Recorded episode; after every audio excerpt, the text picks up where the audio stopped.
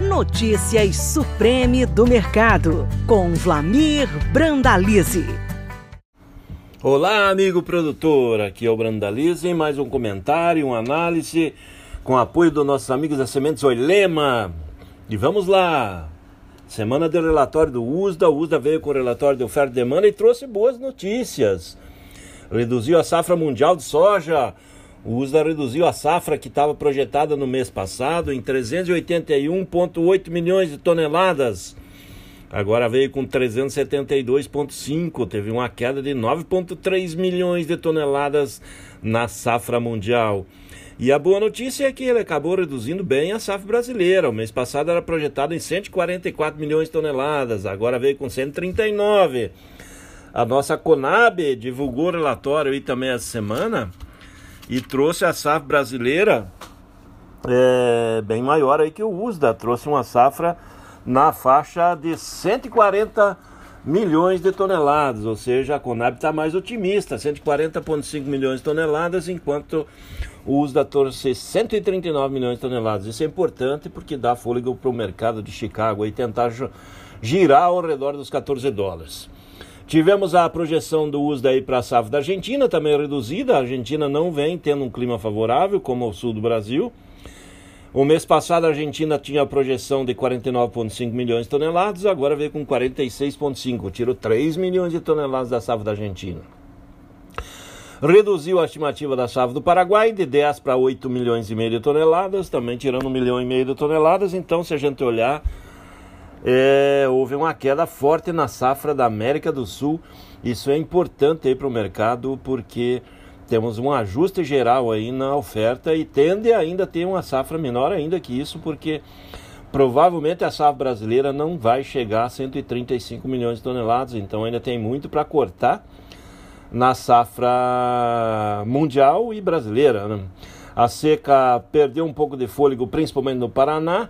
Há chuvas também pontuais em Santa Catarina, continua ainda muito seco no Rio Grande do Sul, mas o grande problema da semana é as temperaturas muito altas, temperaturas acima de 40 graus aí no Rio Grande do Sul, pegando parte de Santa Catarina também com esse calor extremo, já está isso acontecendo. Parte do sul do Paraguai também com temperaturas muito altas e a Argentina sofrendo um calor extremo. Nada, nada favorável à safra do sul da América do Sul que vem sofrendo nesse ano. E a gente comentou com relação à Conab, a Conab reduziu pouco aí a safra e frustrou o mercado. Uh, no mês passado a Conab apontava a safra brasileira em 142,8 milhões de toneladas e agora veio com 140,5. Teve uma redução aí pequena de 2,3 milhões de toneladas.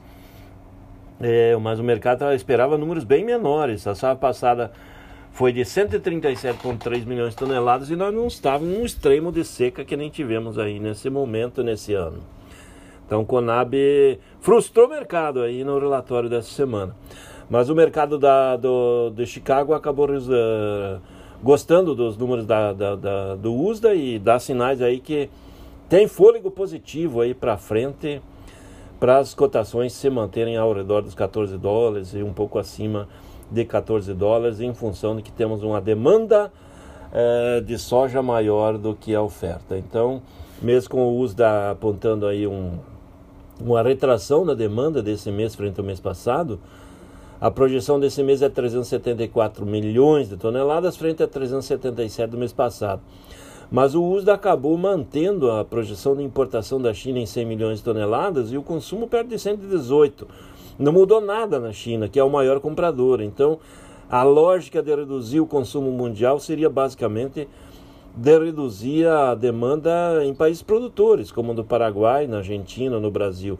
Que no Brasil não deve reduzir o consumo porque estamos em ano aí de expectativa de novos recordes de produção e consumo de ração por causa do setor de frangos, suínos, que bateram um recorde histórico de exportação em 2021 e dão sinais de que vão bater recorde histórico de novo. O frango aí superou 4,2 milhões de toneladas de carne exportada em 2021, subindo mais de um milhão de toneladas, e aposta-se que novos recordes vêm em 2022. E com isso, mais demanda de ração, mais farelo de soja vai precisar.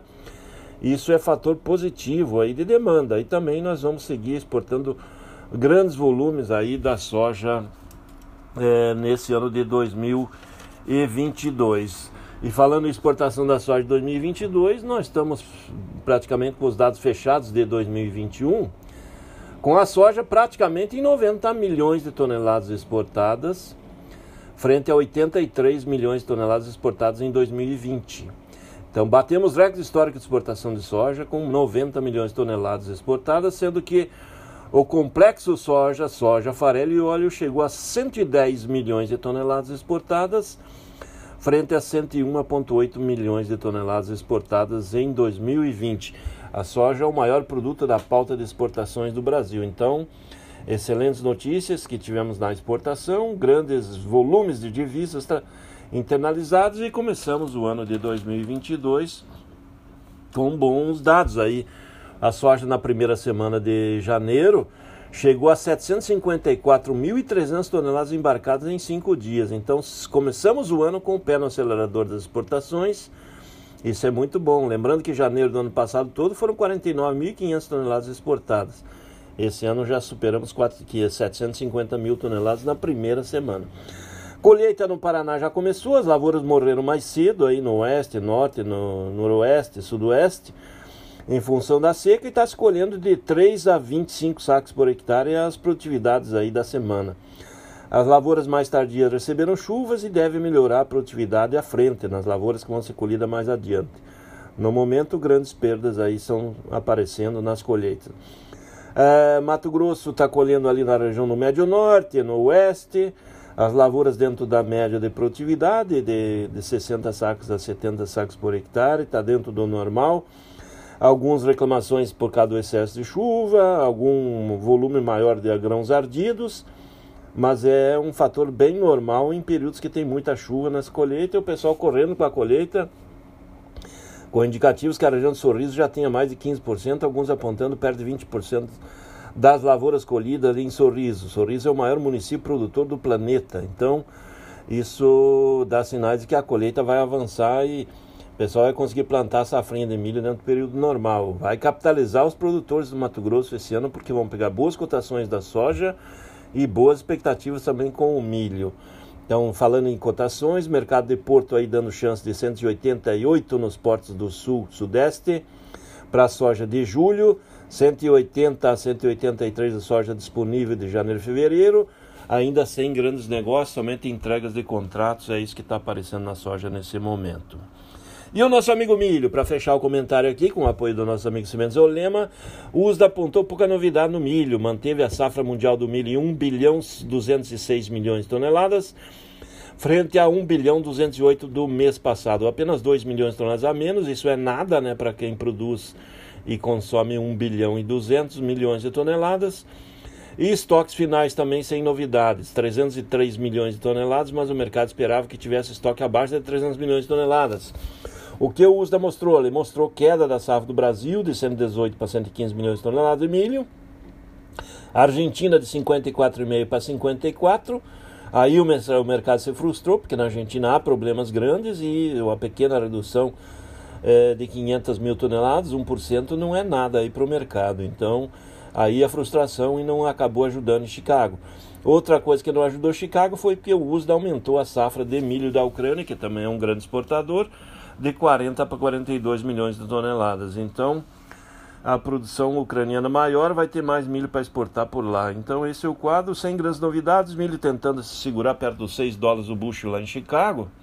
E é dentro desses patamares que vai trabalhando, porque mercado de petróleo aí na barreira dos 80 dólares o barril acima, ele dá fôlego para ter boa demanda de etanol, principalmente no mercado americano, ajuda o milho. É muito importante o milho se manter firme acima de 6 dólares o bushel lá em Chicago para que o produtor não opte por grandes mudanças aí de plantio é, de lavouras de milho em favor da soja para não ter um aumento muito grande da área de soja nessa nova temporada. Normalmente, o produtor americano não altera muito as áreas plantadas de milho para soja ou de soja para milho de um ano para o outro. Dificilmente flutua mais que 2, 3 milhões de acres.